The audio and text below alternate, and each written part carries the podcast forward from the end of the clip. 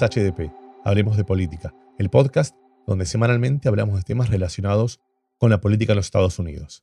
Mi nombre es Ariel Zimmerman, soy el host del programa y hoy tenemos un capítulo un capítulo que nos va a movilizar a todos. Hoy vamos a hablar de cómo es el comportamiento de las fuerzas de seguridad en este país y para eso tenemos el lujo de invitarlo a Juan Cartagena. Bienvenido, Juan. Gracias, Ariel, y muchísimas gracias por la invitación y la oportunidad de elaborar mucho más sobre este tema importantísimo. Contanos un poquito eh, quién sos y a qué te dedicas. Bueno, yo soy presidente de, la organización Latino Justice Pearl Def, eh, PRLDEF. Es una, breve, una, manera para reconocer nuestra historia original. Eh, empezamos en 1972 en Nueva York como los que se llama en inglés el Puerto Rican Legal Defense Fund. Eh, ahora nos conocemos como Latino Justice PearlDef. El Latino Justice para una amplificación mucho más amplia de lo que estamos haciendo. Utilizamos las leyes, eh, abogados, cortes, legislaturas, etcétera, para proteger los derechos humanos y los derechos eh, civiles y constitucionales de la comunidad latina alrededor del país entero. Tenemos oficina en Orlando, Florida, tenemos oficina en Texas, en Austin, tenemos oficinas en Long Island, pero la sede existe y todavía se queda en Nueva York. ¿Sabes qué? Em, como, bueno, como muchos de los oyentes del programa saben, soy argentino, vivo en este país hace 12 años. Y la verdad es que yo tuve una, digamos, tengo muchos privilegios. Tuve una infancia muy linda, este, tuve la oportunidad de elegir a la escuela a la que fui. Eh, si bien trabajo desde los 17 años, la verdad es que trabajé toda mi vida siempre por, por, decisión propia, para poder tener dinero, para poder salir a, los boliches, a los, a los bares con mis amigos, para poder divertirme, para poder comprarme cosas, pero nunca me faltó nada. La verdad que mis padres siempre me, dieron, me dieron comida, me dieron un hogar hermoso. Mis padres, los dos profesionales, me incentivaron constantemente, me dieron muchísimas herramientas que muchas veces uno quizás no se da cuenta de todos esos privilegios que tiene.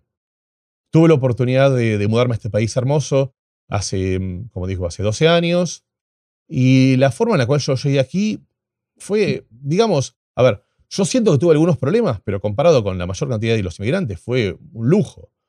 Yo, yo trabajaba por una compañía, la compañía me pagó el traspaso, me, me, consiguió los papeles. Este, siempre, tuve, siempre tuve un estatus, eh, siempre estuve legal. En algún momento, unos meses, tuve un problema cuando quise pasar de una visa de, turista a visa de trabajo y yo sentía que yo me sentía perseguido cuando en realidad no veía ningún inconveniente. Y la verdad es que una de las cosas que, mm, que me sorprendió mucho de, de este país siempre desde el primer día es cómo mis padres, como mis amigos, como mis colegas, la mayoría de nacidos aquí, tienen un respeto muy fuerte por, eh, por las fuerzas de seguridad. En general, Latinoamérica, eh, la, vista que tenemos en general de, la, de las Fuerzas Armadas es un, poco, es un poco negativa por muchas cuestiones que han hecho. De hecho, yo nací en el, en el año 1979.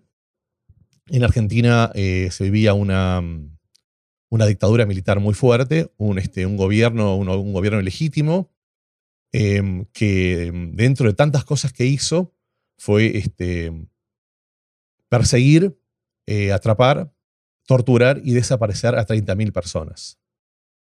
Una de las prácticas que tenía este gobierno, que era horrible, era por las noches, elegía a las personas a las que iba a ir, hacía un raid, llegaba a las casas de estas personas rompía las puertas, entraba a la fuerza, secuestraba a la gente, rompía todo lo que podía y se las llevaba a, lugares ilegales donde primero los torturaban, después los asesinaban y luego tiraban los cuerpos al mar.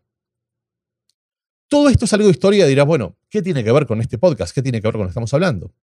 Una de las prácticas más horribles que hacían no eran lo que lo que te mencioné, sino que iban y buscaban las agendas de estas personas en ese momento no existía la tecnología, eran agendas de papel, buscaban las agendas, buscaban a las personas que aparecían ahí y asumían que todas las personas, todos los contactos de aquellos que habían secuestrado eran amigos en consecuencia eran terroristas en consecuencia iban a ser buscados para lo mismo, para torturar y para asesinar.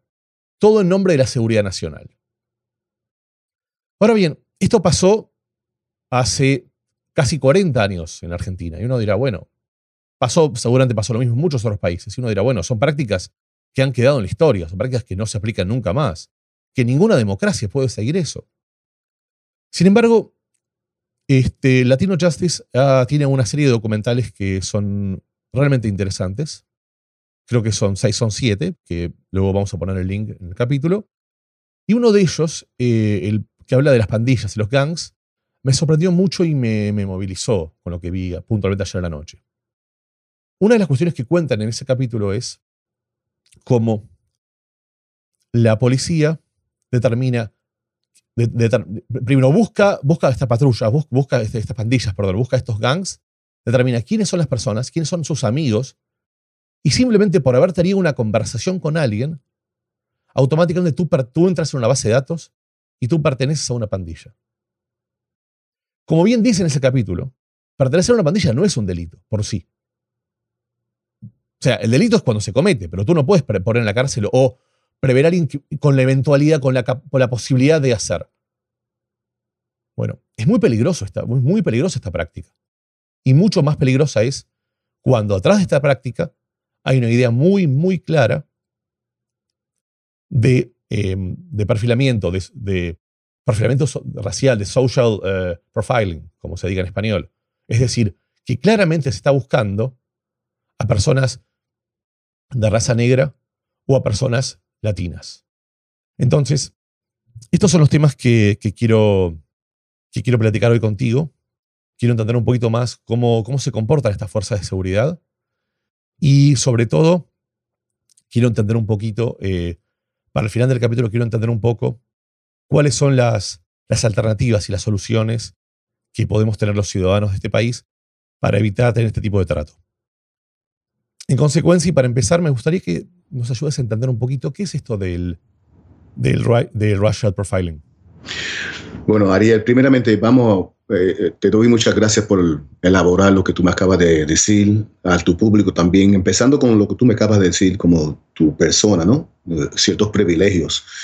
Es, tenemos que, eh, ahí se empieza, ¿no? Que son nosotros como latinos, nosotros de una tez más, más clara, eh, tenemos esa, eh, ciertos privilegios que la comunidad negra, afroamericana, afroestadounidense, mejor dicho, afroestadounidense, porque hay afrolatinos por alrededor del Centroamérica, el, Caribe, Sudamérica. vivir en este país como afroestadounidense es, es, es un riesgo, ¿no?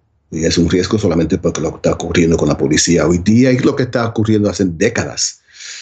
Pero empezar a entender nuestros privilegios. Yo tengo el privilegio de hablar contigo por una computadora, de eh, representar una organización sin fines de lucro que he trabajado más de nueve años, de todavía tener un sueldo, aunque estamos en una pandemia, y de tener, de tener mi familia cerca y tener comida.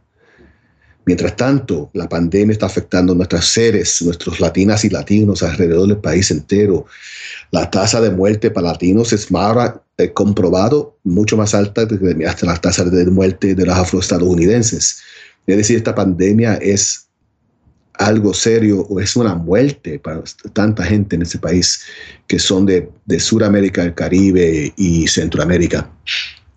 Segundo, también me encantó el hecho que tú empezaste con el ejemplo que tú viste y viviste allá en Argentina, porque ahí es un tema que va al punto de lo que queremos hablar y profundizar hoy, ¿no? Y eso es la militarización de las Fuerzas Armadas, de las fuerzas del gobierno, de las fuerzas del Estado. Aquí en este país, muchas veces hay una diferencia enorme entre la policía local, el departamento de la policía de una ciudad un condado, los, este, aguaciles de un condado, los state troopers, a policía del estado, y la, la fuerza militar.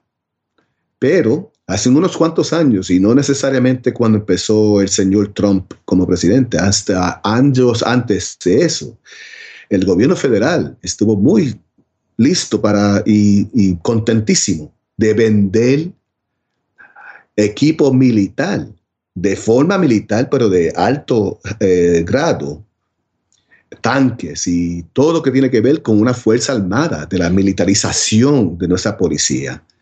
Y eso existe hoy día. En la omitación de Obama tratando de evitar eso, empezaron a desmantelar ese, ese programa, pero la administración Trump vino y dijo, no, vamos a seguir adelante con esta venta. Pues hoy día, lo que hemos visto en las protestas, contra las muertes de George Floyd y tantos otros, inclusive muchos latinas y latinos. Esa, esa respuesta de la, la, policía es utilizar todas esas herramientas que vienen del sector militar. Y es decir, para una persona que, un civil que está protestando lo que está ocurriendo en este país en cuanto a la, discriminación racial y las muertes de tantos afroestadounidenses, para de los ojos de esa persona, es lo mismo, no hay diferencia entre la fuerza de choque de militar o de la policía. Y es un riesgo bien grande y un punto que tenemos que eh, enfrentar y e, eventualmente eliminar.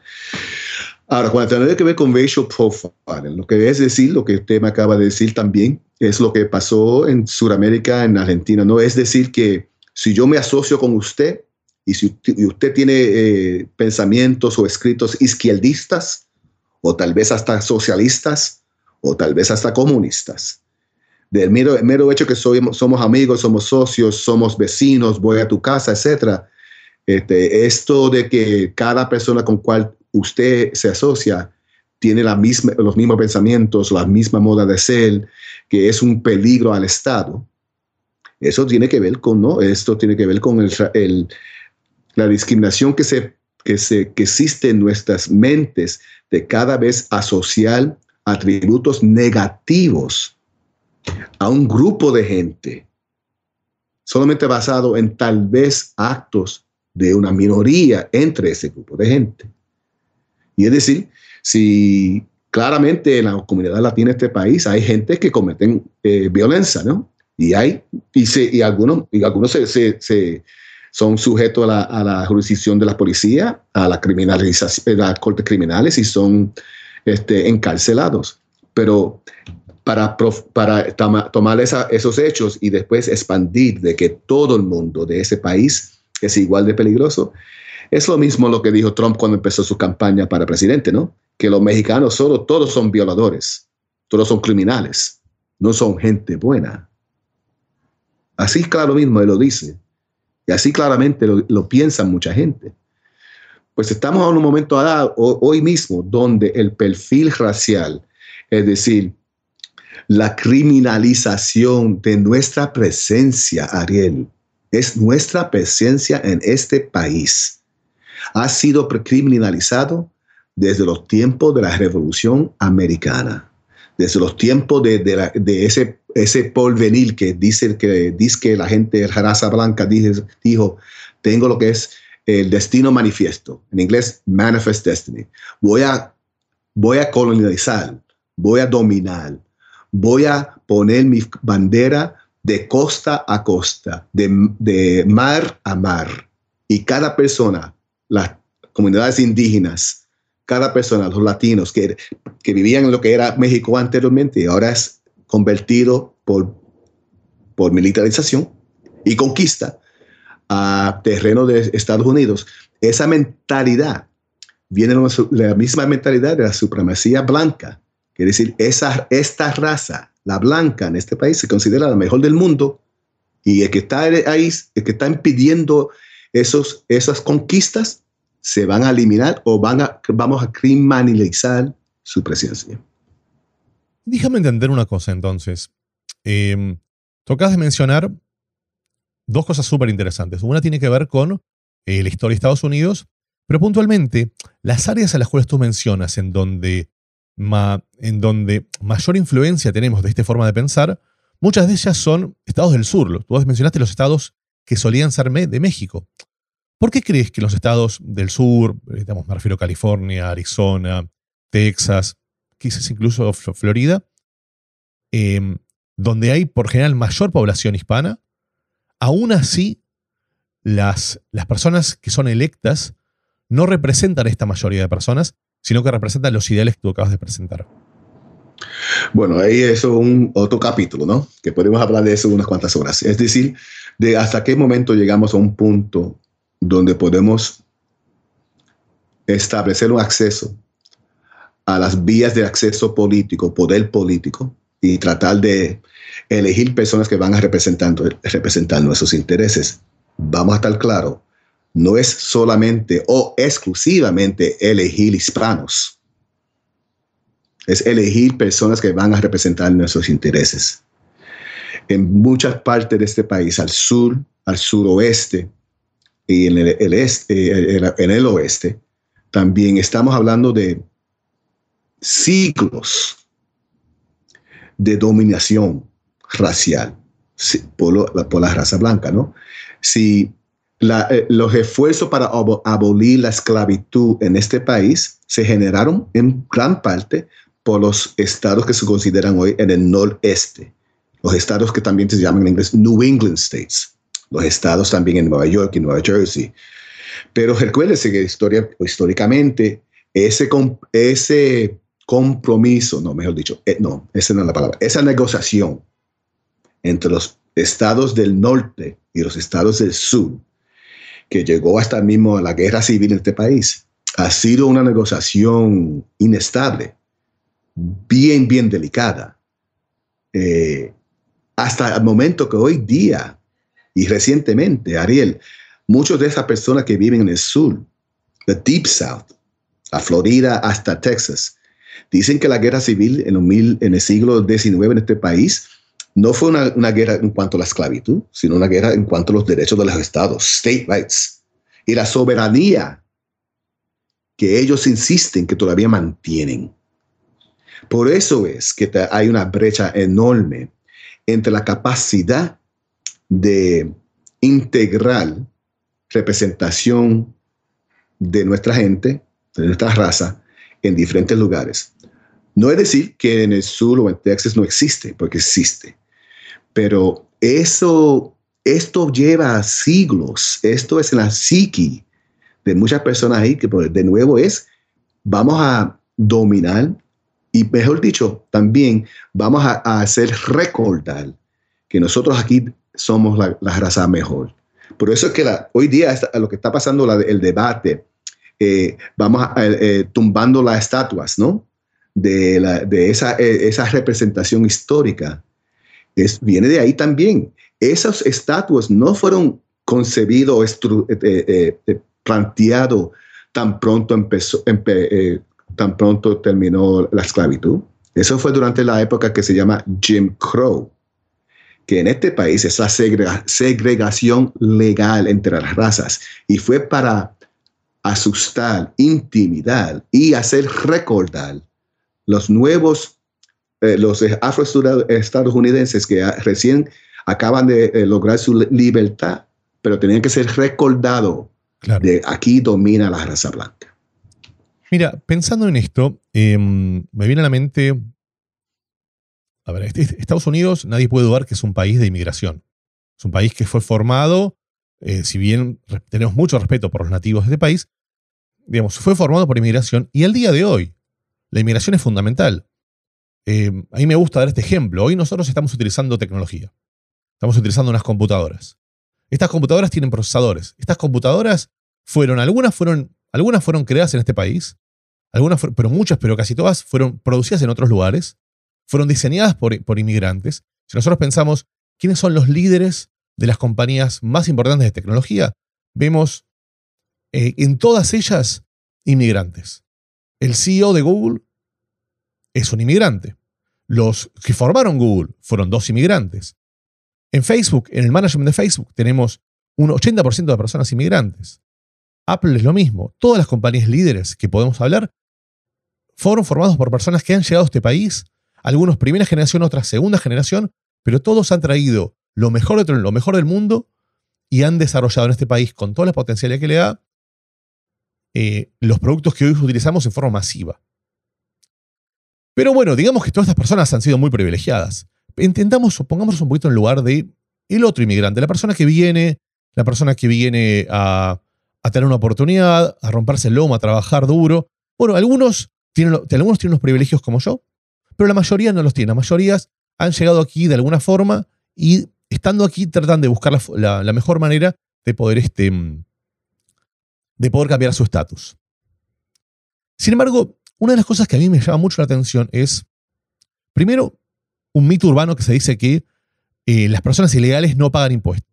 Cosa que es claramente una mentira. Si yo voy al supermercado, pago mis taxes. Si yo voy al, a un mall, pago mis taxes. Yo compro un carro, pago mis taxes. Siempre estás pagando taxes. Eh, pero por otro lado, y más profundo, ¿cuál es cuál tú crees que es la razón por la que cuando se encuentra un lugar con, personas ilegales, en lugar de castigar a la, compañía, a los que están tomando ventaja de estas personas, se busca a castigar al, al individuo, que en definitiva es, como siempre, el cabo más débil. Porque la fuerza más importante en este país es la fuerza del dólar. Es la fuerza de, que viene de los, del dinero. Es la fuerza que viene con el capitalismo. ¿no? Esa fuerza que viene con los poderes importantísimos que establecen corporaciones que tienen dinero para hacer calvideo y asegurar que cuando se pasan leyes que son para controlar la inmigración, que no van a hacer eh, hacer cumplir completamente contra corporaciones e intereses de negocios, ¿no? Eh, el campo de negocio, hasta mismas cámaras de negocio, el, federal, el, nacional, US Chamber of Commerce, igual como las cámaras de cada estado en el sur o cerca de la frontera, siempre ha dicho, en los últimos 20 años o, o más, que están en favor de una reforma inmigratoria, que están en favor de establecer una manera para estabilizar y legalizar lo que son indocumentados de este país. Están en favor porque ellos reconocen que la fuerza laboral del inmigrante que viene aquí para trabajar en esas empresas, en esas industrias, en, el campo de agrícola, es importantísimo para el desarrollo de la economía en totalidad y obviamente para el valor de las bolsas de las corporaciones. Pues ahí vemos y esto, Ariel, es súper, el, ejemplo mejor es lo que ha, ocurrido en la pandemia, ¿no? Trabajadores latinas y latinos son ahora considerados trabajadores esenciales. Mire para allá. Si no fuese para ellos, la economía se cae completamente. obviamente se cayó bastante, pero una, caída completa se evitó porque tanta gente que trabajan para en los supermercados, que trabajan para hacer entregas, deliveries, para que trabajan para limpiar, que trabajan para eh, eh, cosechar, que trabajan eh, en, en, los hospitales, aunque no sean enfermeras o doctores, médicos, pero trabajan ahí en los hospitales. Todo eso ahora es un trabajo esencial y la verdad es que tratamos esos trabajadores y esas trabajadoras de una manera tan mal. No le pagamos un sueldo adecuado para vivir donde viven casi nunca le pagamos un poco más del salario mínimo. Y forzamos, tenemos que forzar que ellos participen cada día en su trabajo, porque si no, buscamos a otro. Despedimos a ti y buscamos a otro. Pues estamos en esa. El campo, el, debate de migración tiene también mucho que ver con el tema que estamos hablando hoy, ¿no? El perfil racial. Nosotros en Latino Justice empezamos a radicar casos en las demandas en las cortes federales. Tan pronto llegó la ola de leyes estatales, que son consideradas, se llaman anti-immigrant laws. Es, son eh, leyes que se pasaron en Arizona, en Alabama, en South Carolina, en lugares donde había una histeria de que los inmigrantes estaban llegando para dominar y controlar y tenemos que evitar eso. Es más, si no me equivoco, hasta el mismo presidente, el candidato del presidente Mitch Romney, eh, eh, explicó, o repitió, mejor dicho, que el, la meta es self-deportation. Es decir, hacer las condiciones para vivir en este país tan horrible que las personas que no, son, que no tienen documentos van a decir, no, no, aquí no me quiero, voy a regresar a mi país. ¿No fue Ronnie el que escribió un libro acerca de eso? Sí, sí, sí. Puntualmente. Y Ronnie es considerado uno de los más moderados. Hoy día se considera súper moderado, ¿verdad? Es más, si estamos hablando de, la trayectoria del Partido Republicano, estamos hablando añorando los días de Ronald Reagan, ¿verdad? Cuando yo viví en esos años aquí en este país y eso no fue, eso no fue algo eh, bueno, eso fue algo completamente también con ciertos riesgos y peligros. Eh, el partido, la, el sector de, de moderate, como dicen en inglés, del Partido Republicano se ha perdido. Y estamos a un sector más extremo. Y por eso es que lo que estamos hablando es del tema del perfil racial involucra cada lado de ese partido y también muchos del Partido Demócrata. No podemos asumir que el que uno es en el Partido Demócrata no quiere decir que uno no es anti-inmigrante. Muchos todavía tienen los mismos, las mismas eh, inquietudes y las mismas preocupaciones y las mismas eh, eh, este, misma manera de ser y de pensar. Pero el, el perfil en cuanto a los migrantes empezamos nosotros a erradicar casos. Tuvimos que erradicar casos para evitar que los jornaleros que están buscando trabajo en la esquina o en el, el, espacio del estacionamiento de un Home Depot o buscando trabajo cuando vienen muchos contratistas para contratarlos, para trabajarlos solamente un día. Esos jornaleros han sido sujetos a intimidación por la policía en varios lugares y tuvimos que acudir a las cortes.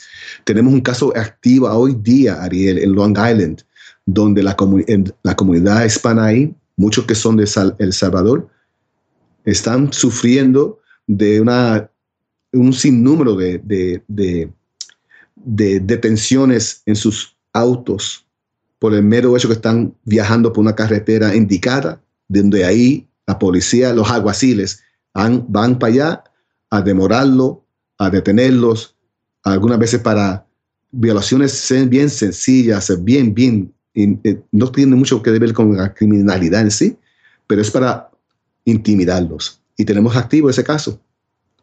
Y hablando un poquito de estos casos, eh, o quizás de un caso un poco más extremos, de, personas que son detenidas y eventualmente llevadas a centros de detención.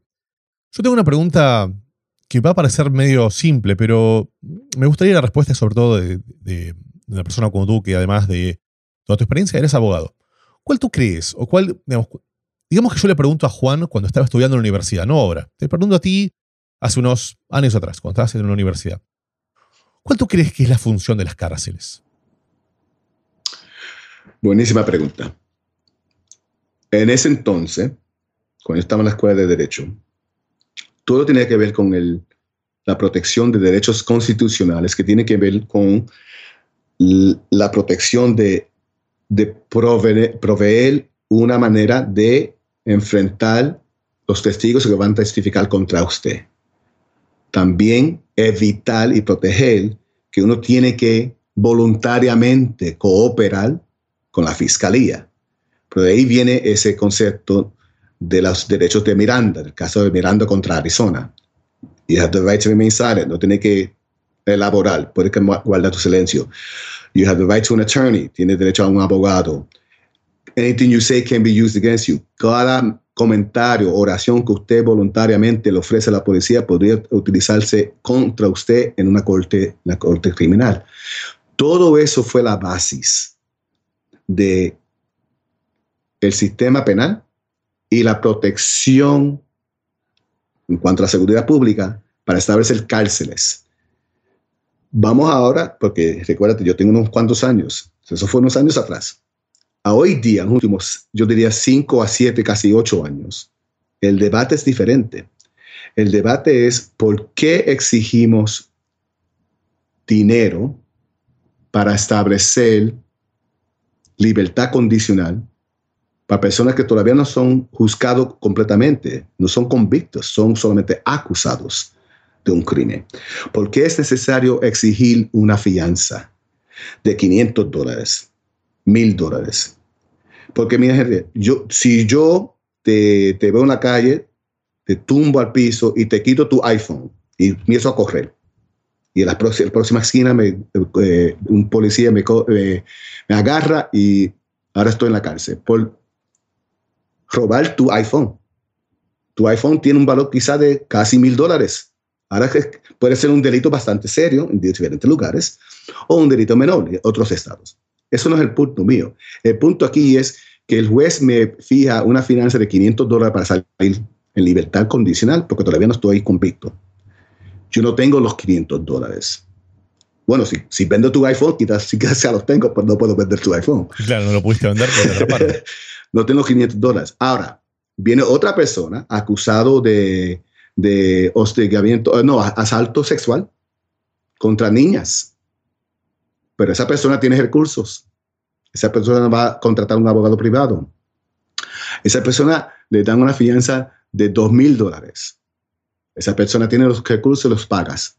¿Qué exactamente dice la Corte cuando le provee la libertad condicional a la persona con los recursos de dos mil dólares? ¿Qué exactamente está diciendo? Está diciendo que esa persona no representa un riesgo a la seguridad pública. Pero ¿cómo es posible que no, representa un riesgo a la seguridad pública si está acusado de, eh, de atacar sexualmente a niñas? Y yo, que no tengo el dinero, robé un iPhone. ¿Qué exactamente está diciendo la Corte? La Corte básicamente está diciendo que no tiene nada que ver con proteger la seguridad pública, tiene todo que ver con acceso a dinero y recursos. Y eso es, una, eso es fundamentalmente una violación del concepto de protección igual, equal protection under the law, según la Constitución. Y es ahora una, una, la base para retar todo lo que tiene que ver con dinero y financiamiento, lo que se llama en inglés bail, en este país. Y es algo que teníamos que hacer hace años atrás. Uno, un dato bien importante, Ariel. El Prison Policy Initiative, organización en, Massachusetts, eh, eh, recientemente eh, encontró y publicó un, un hecho bien importante. 95, perdón, 95% de todos los arrestos en este país, año tras año, no tienen nada que ver con violencia. Nada que ver con violencia. Es decir, solamente 5% de los arrestos en, un momento, en un país cualquiera, en un año cualquiera, tiene que ver con violencia. So, estamos invirtiendo más de 16 mil millones de dólares al Departamento de Policía para arrestar personas para un delito de auto, posesión de marihuana en cantidades bien, bien pequeñas, delincuencia, este, cosas sencillas. Y de esto, esa inversión de tanto y tanto dinero es lo que estamos ahora retando también. El movimiento para defund the police tiene mucho que ver con el hecho que gastamos dinero y perdicimos tanto, es un desperdicio de tanto dinero, fondos públicos, para solamente enfocarnos en esta, esta categoría de delitos que las consecuencias son claras y muchas veces son consecuencias permanentes. Sabes que mm, estoy pensando, no sé, uniendo cabos. Quizás estoy equivocado con lo que te voy a decir, pero aprovecho para preguntarte.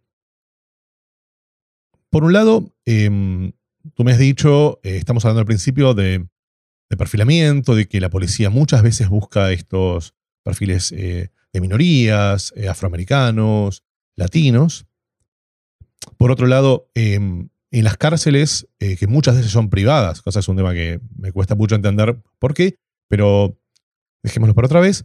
En las cárceles em, tenemos casi 2.5, a veces tres veces más población de latinos contra, contra, contra blancos, y la mayoría de los casos que tú mencionas son cuestiones que no debieran ser tan relevantes o que no afectan realmente a la, a la población.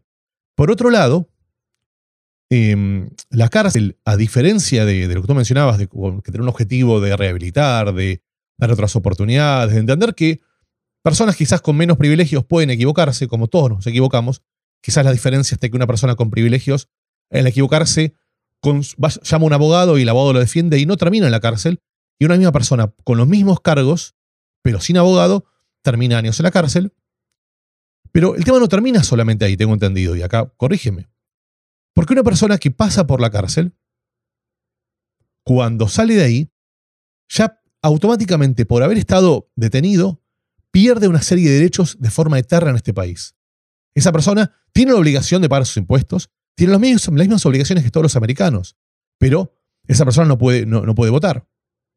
Esa persona le va a costar muchísimo conseguir empleo y quizás nunca lo consiga, porque precisamente uno de los requisitos cuando, eh, cuando buscas empleo es que te hagan tus antecedentes. Y si tú dices que has tenido misdemeanors o que has tenido felony o incluso que has sido encarcelado, es muy, muy factible que la compañía te rechace. Es muy factible que si vas a un banco no te den un préstamo. Es muy factible que si quieres alquilar muchos, eh, muchas asociaciones, muchas asociaciones, perdón, no te permitan. Si quieres ir a comprar un carro eh, en, una, en, un, en, un, dealer normal, de los que te cobran eh, tarifas estándares, no puedes.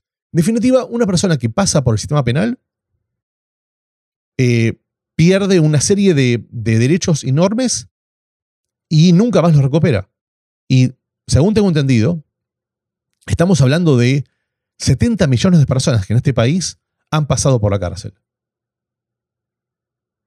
Entonces, eh, mi pregunta es, ¿no es no, tú, no crees que hay algún tipo de idea eh, política, electoral apuntado hacia esto para disminuir la posibilidad de que, de que ciertas personas accedan al voto y generen cambios en la sociedad?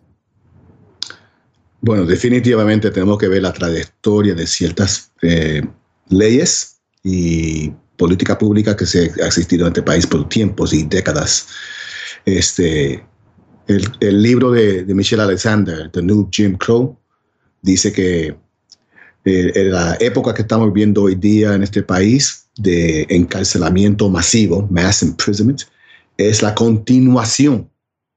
Lo que empezó con la esclavitud, después se desarrolló lo que se llama Jim Crow, segregación legal, y ahora es no solamente para continuarla, para, reemplazar y seguir adelante con el confinamiento y criminalización de una raza de gente.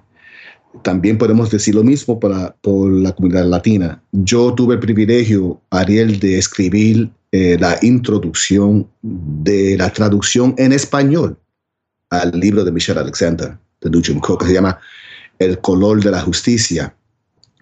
Ella, la autora, la profesora Alexandra, me pidió que yo elaborara de cómo estos temas que ella empezó de hablar en cuanto a la comunidad afroestadounidense también tiene efectos en la comunidad latina del país, de este país.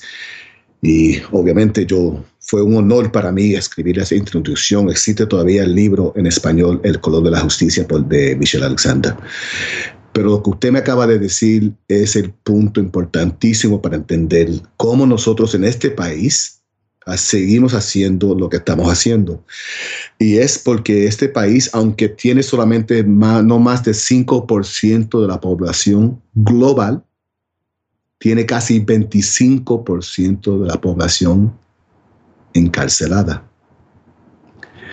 Existe en este país una, un, una motivación, un deseo insaciable de castigar. Así que aquí en este país, el excepcionalismo americano, como dice que, que somos el mejor país del mundo y somos excepcionales, bueno, en este punto somos los peores del mundo y sin excepción nadie ni siquiera se acerca. Aquí se castiga aun cuando está encarcelado en la prisión, aun cuando uno por fin sale en libertad, aun cuando uno, una persona ha pagado todas las multas, se sigue castigando. Y se sigue castigando, especialmente en el campo del voto, derecho al voto, de manera que no se ha visto en ningún otro país. Aquí todavía en, en tres diferentes estados, tú pierdes tu derecho a votar permanentemente por ser convicto de un delito grave permanently. El delito puede ser vendí dos libras de cocaína. El delito puede ser este, tumbé y, hice un golpe contra eh, la propiedad del, del, del, Estado o del gobierno federal. El delito puede ser un delito serio, violento o no violento. No tiene nada que ver. El delito no tiene nada que ver con las elecciones o fraude en las elecciones. Pero aquí diferentes estados no permiten a personas a votar permanentemente. Dos estados te permiten votar desde sus celdas en la prisión. Vermont y Maine. Uno puede votar, uno pierde el derecho en esos estados. Igual como en Puerto Rico, no se pierde. En Canadá, no se pierde ese derecho. En Sudáfrica, no se pierde. En Israel, no se pierde ese derecho. Esa participación, porque la participación, de, el derecho de votar tiene todo que ver con la ciudadanía. Y uno no pierde la ciudadanía a ser encarcelado un periodo de 10 años, 15 años, 20 años, lo que sea.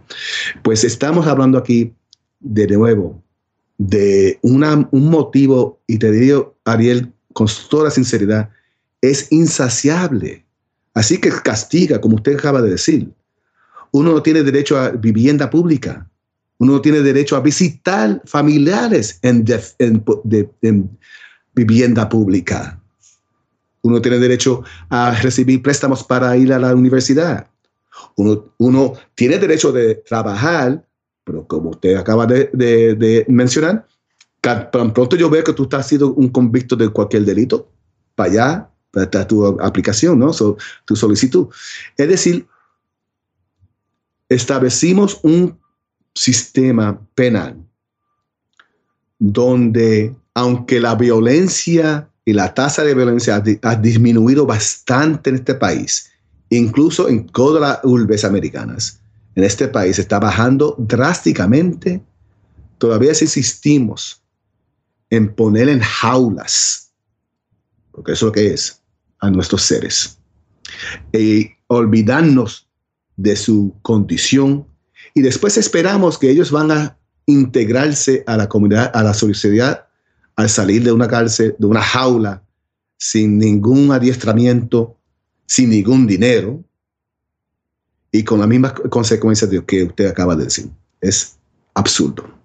Y con haber pasado durante 10, 12, X cantidad de años rodeado de personas en esa misma condición y probablemente con mucha, habiendo generado mucha bronca sobre la sociedad por estas mismas razones.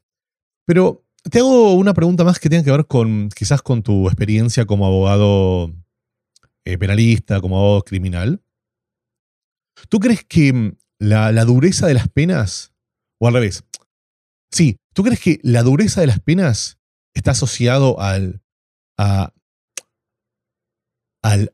este, este, funciona para, desintensivar el delito? Es decir, si un delincuente sabe que se va a enfrentar a una pena muy alta, va, a evitar hacerlo o simplemente las penas altas son para dar un mensaje a la sociedad? Hay cuatro eh, metas o principios que se podrían decir que vienen de la ley penal en este país y en general en casi todos los países. ¿no? Primero, encarcelar personas es para incapacitarlos. Y uno está en una jaula, no puede cometer violaciones de la ley en su comunidad. Segundo, eh, encarcelar a una persona tiene mucho que ver con la rehabilitación. Hay, lugares en este país que se llaman uh, uh, uh, rehabilitation jails o rehabilitation centers. Que uno, piensa que a poner una persona en la jaula, si le proveemos ciertos programas, unos programas, tal vez se van a rehabilitar. Es, tercero es, te ponemos en una prisión o una jaula porque tú vas a asegurar que personas que conocen de su delito no van a cometer el mismo error. Entonces, para desincentivar otras personas de robar un banco, de vender marihuana, porque si te ven a ti en la jaula, ellos no quieren hacerlo. Y el cuarto es para castigar. Puro y simple. Te ponemos una jaula para castigarte. Pues cada esos dos principios no tiene mucho que ver con el ser humano o mejor el, comportamiento humano. Las personas que son desesperadamente buscando una manera de sobrevivir económicamente en este país porque estamos hablando también de la criminalización de pobreza, ¿verdad? No es solamente la criminalización de latinos o de presencia, es la criminalización de pobreza. Esas personas si tienen que ir a una bodega, un lugar para, para, para hacerlo este, un robo, no piensan en que eh, si hago esto, quizá mi vecino no lo va a hacer. O no piensan en nada, nada que ver con eso. Son condiciones inmediatas. Es comportamiento que no, no es aceptable. Eso es obvio.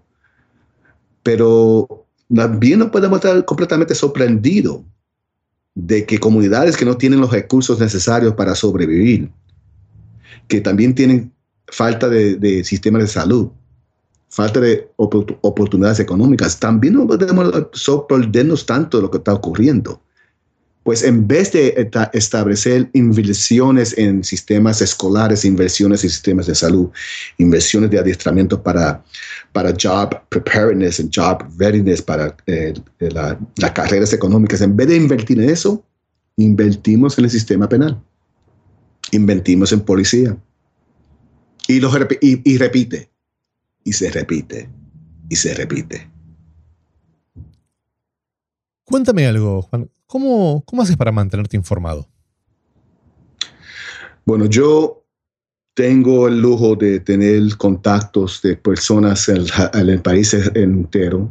Tenemos una red de personas que son organizadores, activistas, abogados, etcétera, latinas y latinos en el país entero. Eh, es parte de, nuestra organización Latino Justice, se llama eh, la red de Reinvisión Justicia.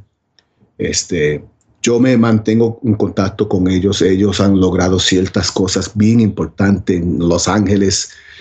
Estamos ahora todo el mundo buscando manera de, enfrentar el abuso policial. Este, un tal James García fue fusilado porque estaba durmiendo en su carro en Phoenix, Arizona. Andrés Guardado, un joven de 18 años, fue fusilado. Eh, ayer se, la autopsia encontró que, eh, si no, cuatro o seis tiros en su espalda este, en Los Ángeles.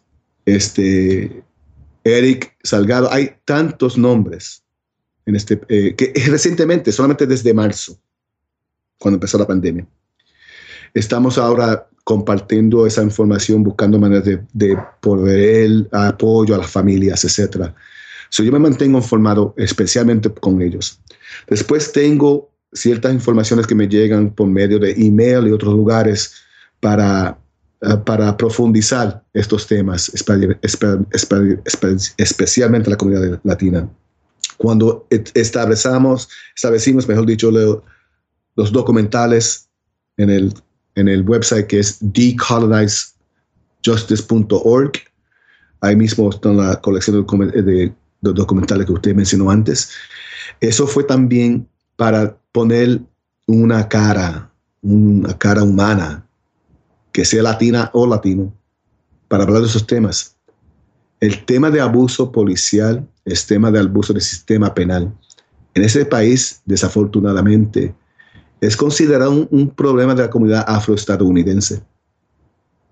El tema de abuso imigratorio, el tema de abuso de la, de la, de la fuerza de la frontera, Border Patrol o de ICE, es considerado un, un, eh, un tema latino. Los medios de este país fácilmente dicen, ah, pues esa inmigración se preocupa a los latinos. Es policial y, sistema criminal se preocupa solamente a los afroestadounidenses, cuando usted sabe que eso no tiene ningún sentido. Hay, hay miles y miles y miles de inmigrantes que son afrolatinos o de otros países, de África en sí, que son tratados de una manera completamente horriblemente por este país. Y también hay muchos latinos que se encuentran en el sistema penal. Latinos que son no solamente inmigrantes cercienes, son ciudadanos que vienen ciudadanos hace siglos y generaciones de ciudadanos.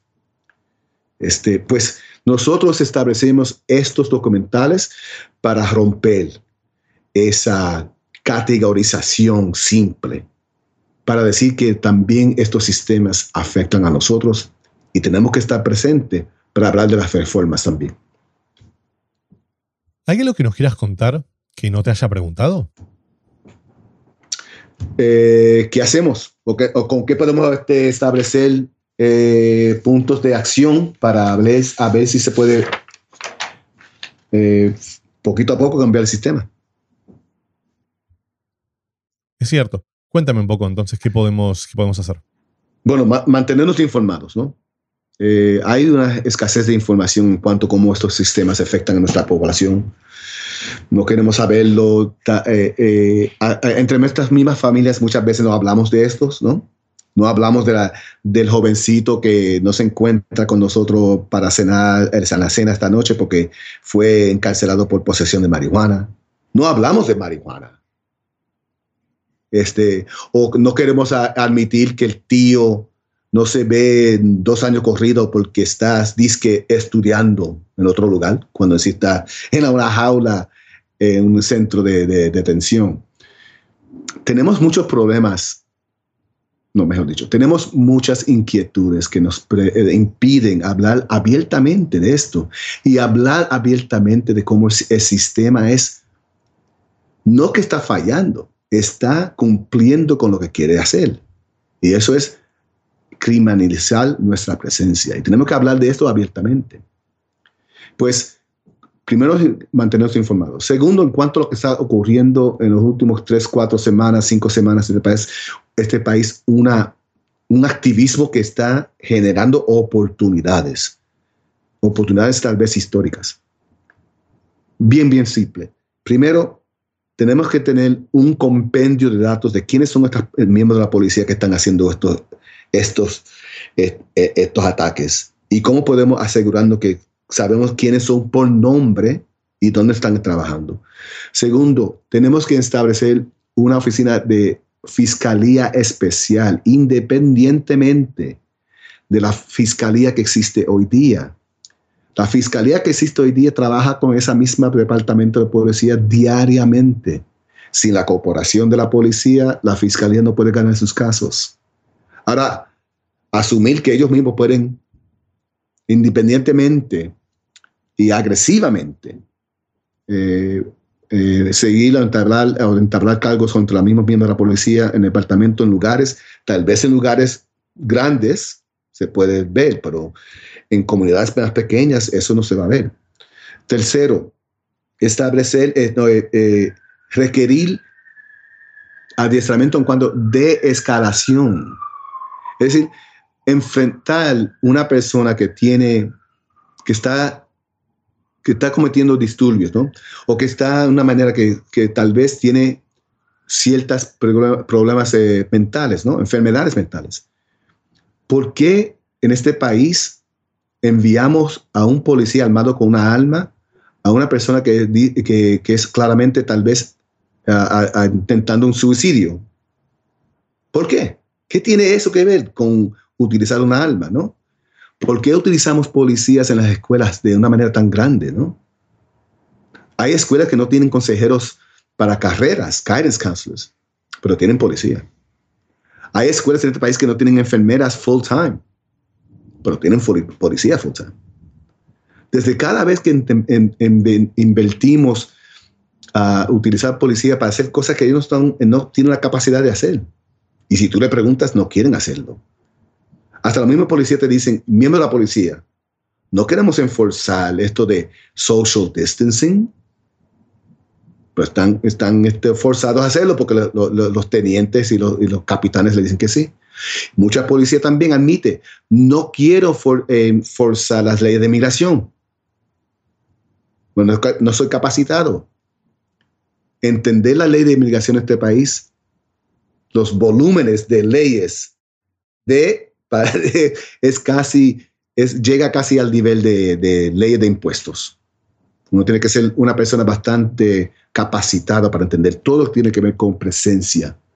De, si no tengo visa, pero tal vez estoy esperando una visa, una U visa, porque soy testigo de un crimen, o soy víctima de, de abuso doméstico, o tengo permiso para trabajar porque soy, tengo asilo político, o eh, estoy esperando eh, un ajuste en mi condición migratoria porque me pidió esto mi mamá que es ciudadana, O hay decir, hay tantas diferentes maneras que una persona que es policía no está ah, capacitada para entender.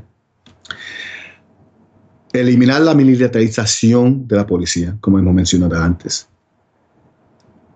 Eliminar la inversión tan grande de dinero público a la policía y coger ese dinero e invertirlo en cosas que son necesarias para evitar la pobreza.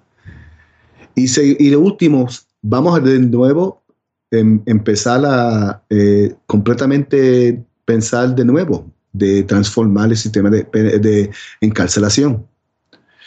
Entendimos claramente que hay, hay obviamente necesidad de separar personas cuando hay actos de violencia. Pero eso necesariamente quiere decir que tenemos que poner a esa persona en una jaula por 10 años. Entonces, ¿cómo el movimiento de abolición de estas jaulas podría empezar una discusión más antes de la, lo que se llama la justicia restaurativa, donde yo le presto más atención a la víctima del crimen que le presto a la fiscalía. Y muchas víctimas de crimen en este país que son personas de color, en cada sondeo que yo conozco, incluso como hemos hecho en Latino Justice y lo hacen organizaciones mejor capacitadas que nosotros, como Alliance for Safety and Justice, que se ven en diferentes estados. En cada sondeo de víctimas, que la gran mayoría son también víctimas de color, ellos están claros que prefieren programas de rehabilitación, de rehabilitación para personas con enfermedades mentales, rehabilitación de personas que son adictos a las drogas, rehabilitación para establecer una manera, una carrera económica.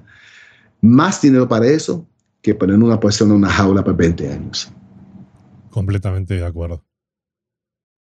Mira, Juan, eh, la verdad te agradezco mucho por el tiempo. Nos excedimos un poquito, pero la verdad es que me pareció, me parece fascinante las cosas que nos has contado.